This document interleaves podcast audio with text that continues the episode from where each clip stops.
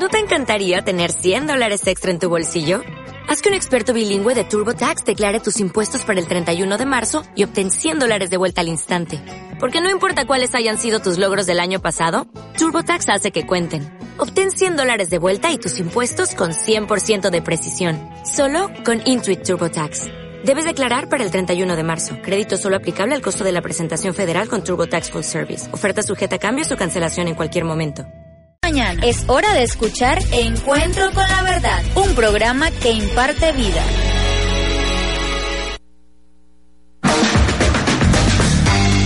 Encuentro con la Verdad, un programa que imparte vida. En esta entrega tendremos la mejor música, entrevistas, consejos, además de una reflexión que te ayudará a vivir una vida mejor. Quédate con nosotros y experimentarás un encuentro con la verdad. Y ya con ustedes, sus presentadores para el día de hoy.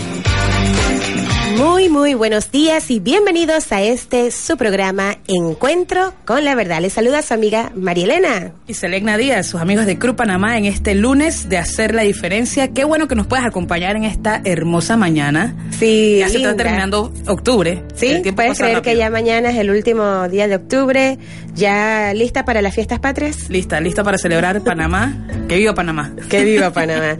Y bueno, yo quiero que ya ni nos demoremos porque el tema de hoy es un tema buenísimo, gente. Vamos a estar hablando y tenemos dos invitados muy especiales en casa que ahorita se los vamos a presentar, pero vamos a estar hablando de un tema que yo sé, por lo menos para mí como persona, una mujer casada, es algo que es muy, pero muy eh, crucial el que yo pueda conocer este tema.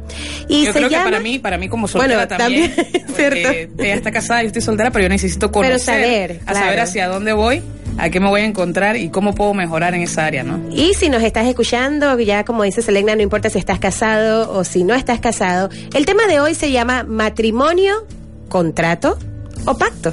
Interesante. Y tenemos a dos invitados muy especial que quiero que ya saluden aquí a casita de Encuentro con la Verdad.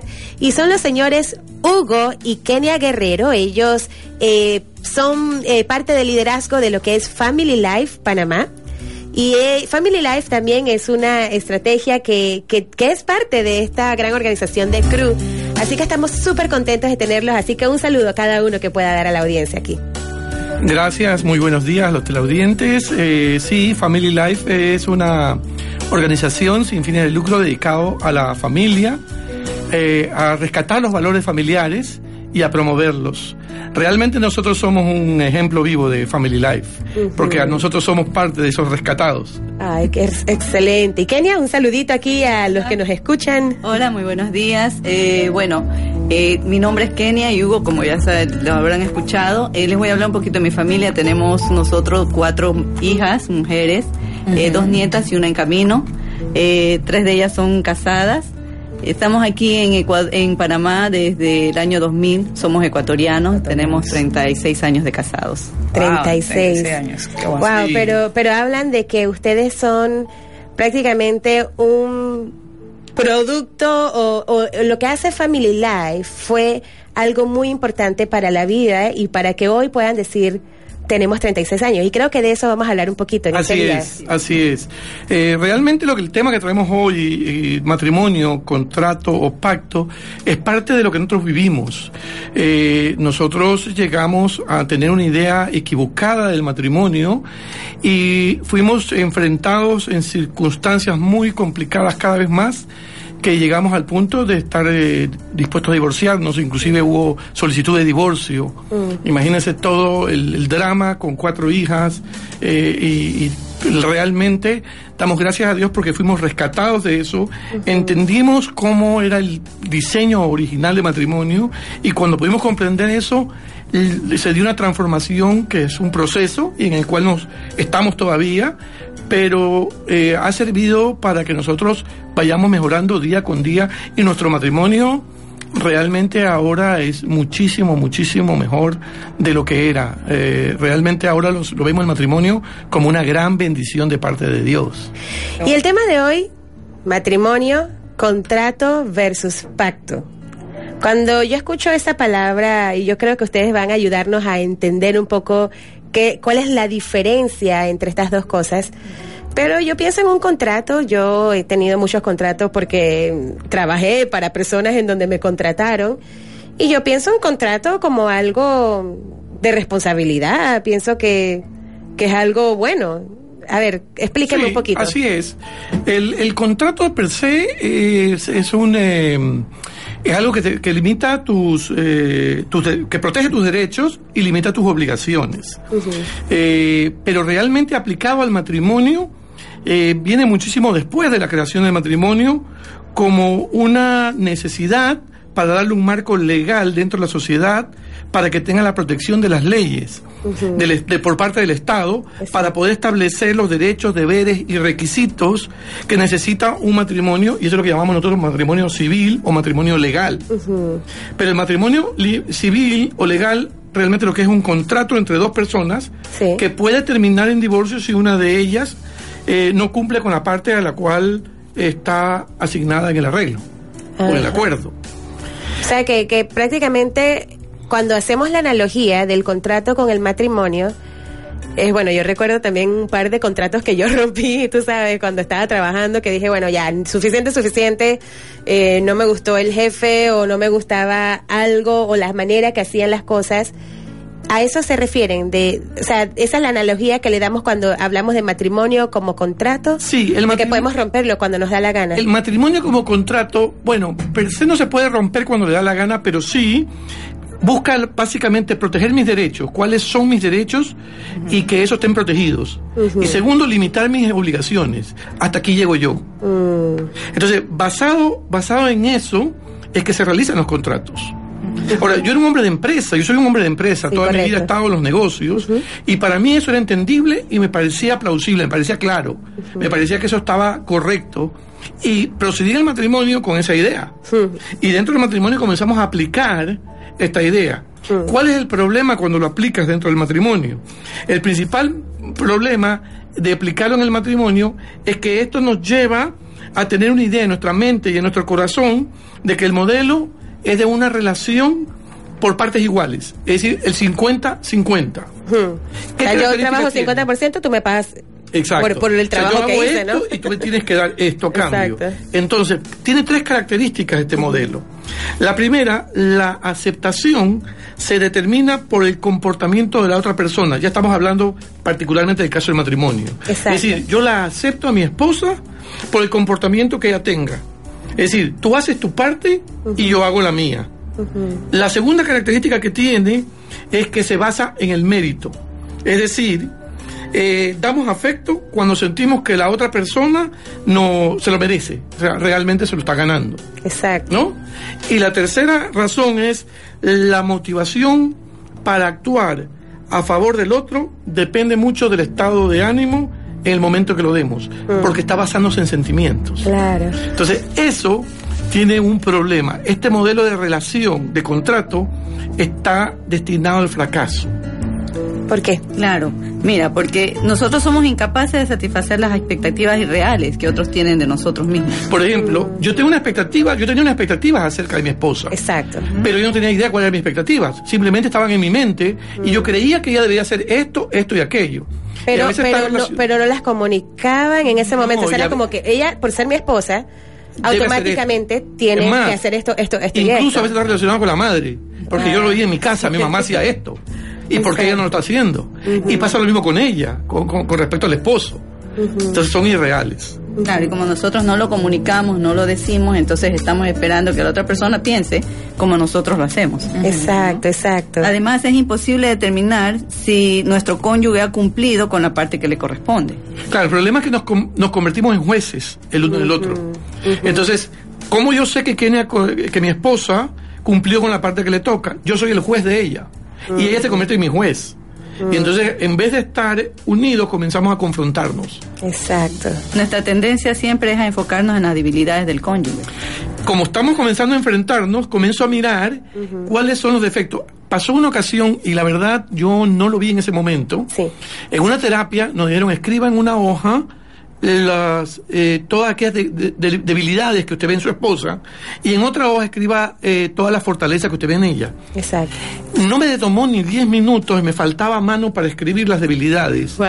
Pero cuando fui a las fortalezas tuve que presentarme a pensarlas una tras de otra, porque estaba tan diestro en mirar los defectos que me los sabía casi de memoria. esa ilustración que siempre uno dice, ¿no? Cuando muestra esa página blanca y pones un puntito negro, le decimos a la gente, ¿qué ves allí? ¿Qué ven?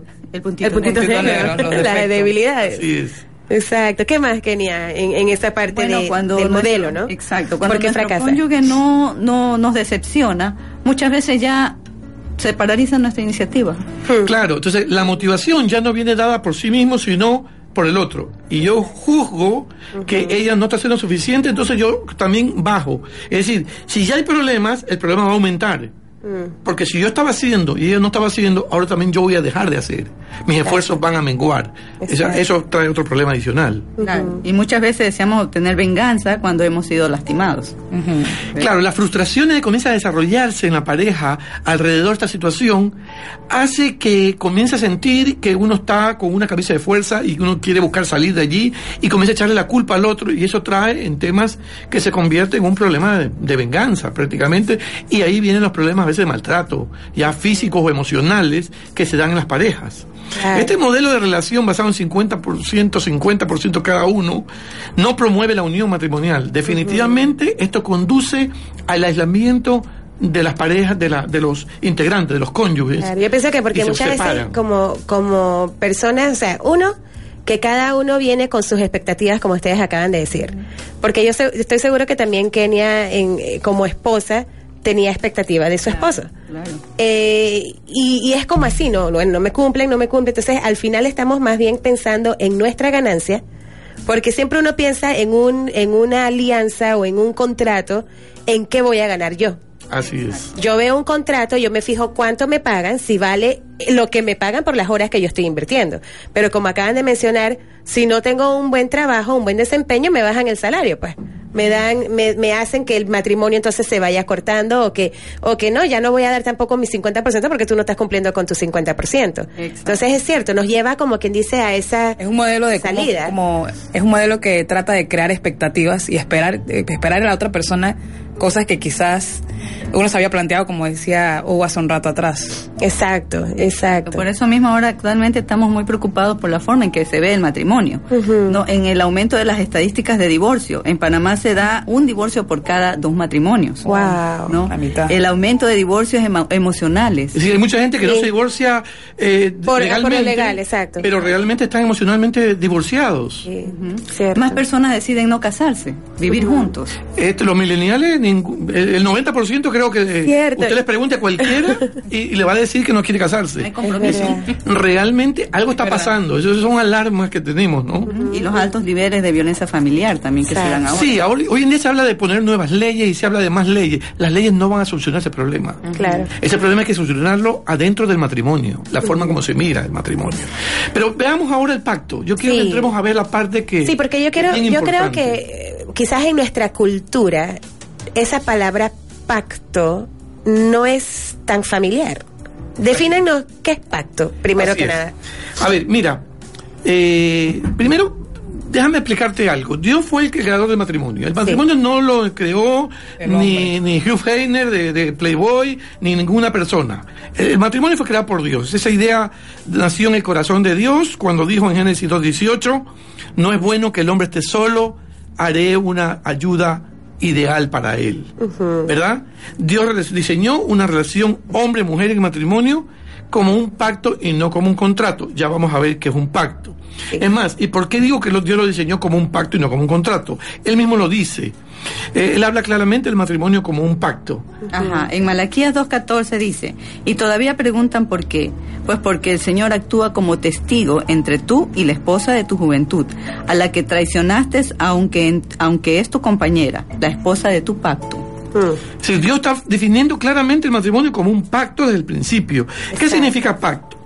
Es una relación integrada, por, primero, por un amor firme. Que esto habla de una relación larga.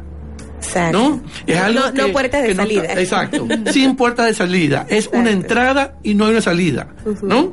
Segundo, es una relación de fidelidad, es una relación amplia. La fidelidad tiene que ver con todos los aspectos de la vida. No es que mi trabajo es mi trabajo, mis sueños son mis sueños. No, no, no, no. Es algo en conjunto. Eh, comenzamos a compartir sueños, comenzamos a compartir los hijos, eh, la educación de los hijos, la formación, la creación del hogar, todo lo que tiene que relacionado con, con, con la pareja, con el matrimonio y con la familia. Y tercero, es una relación de devoción, es decir, es una relación profunda e íntima, donde el ser humano puede descargar allí fácilmente con alguien a quien pueda eh, revelarle sus temores, sus sueños, sus anhelos.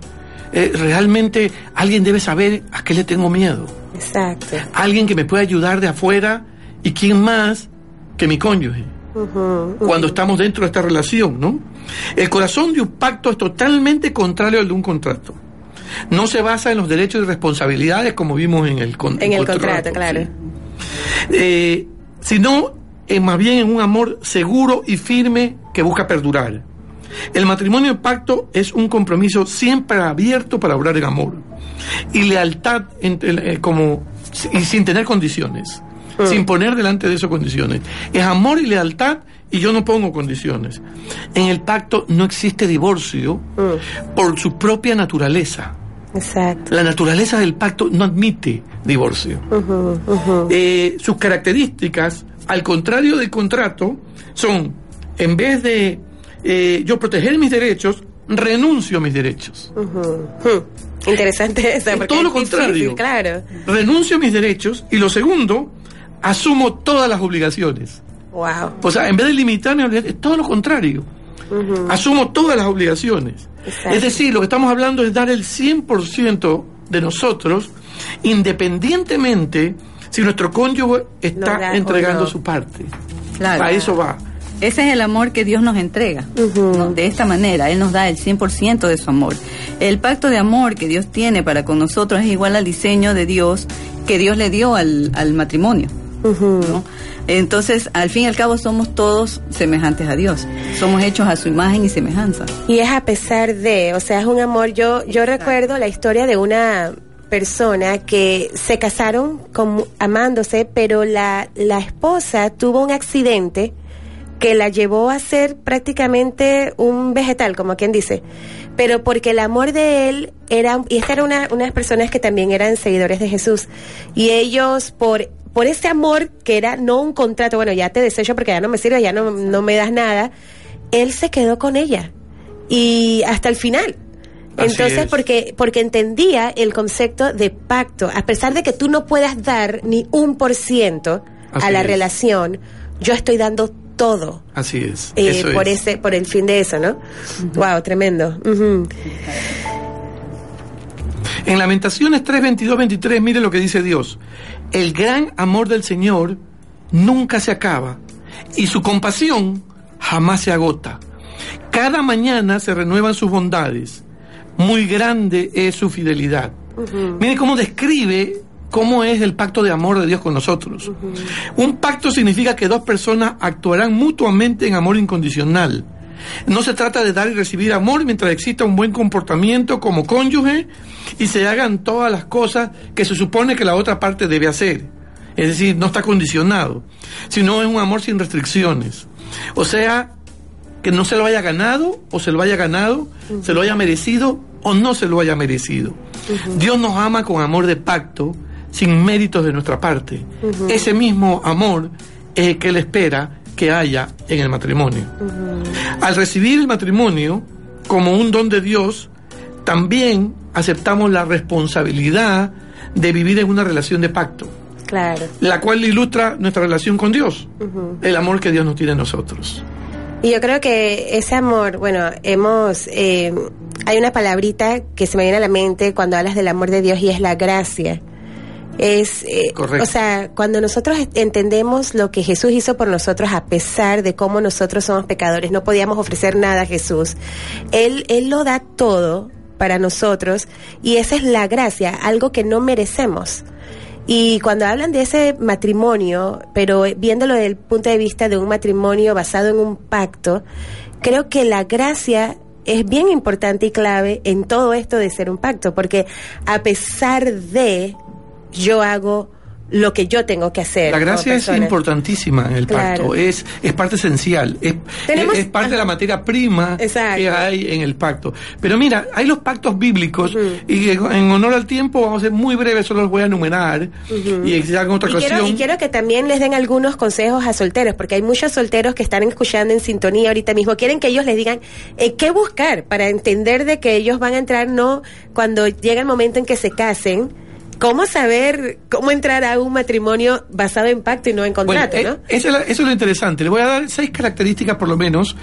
La vamos a enunciar apenas vamos a poder tocarla. Sí. Donde dice, donde nos da la clara evidencia de lo que es un pacto y no, no manejarlo como un contrato. La primera, los, los pactos son el fruto de una relación de amor y fidelidad. ¿Qué quiere decir eso? Que la relación entre los cónyuges no comienza cuando se dicen los votos matrimoniales.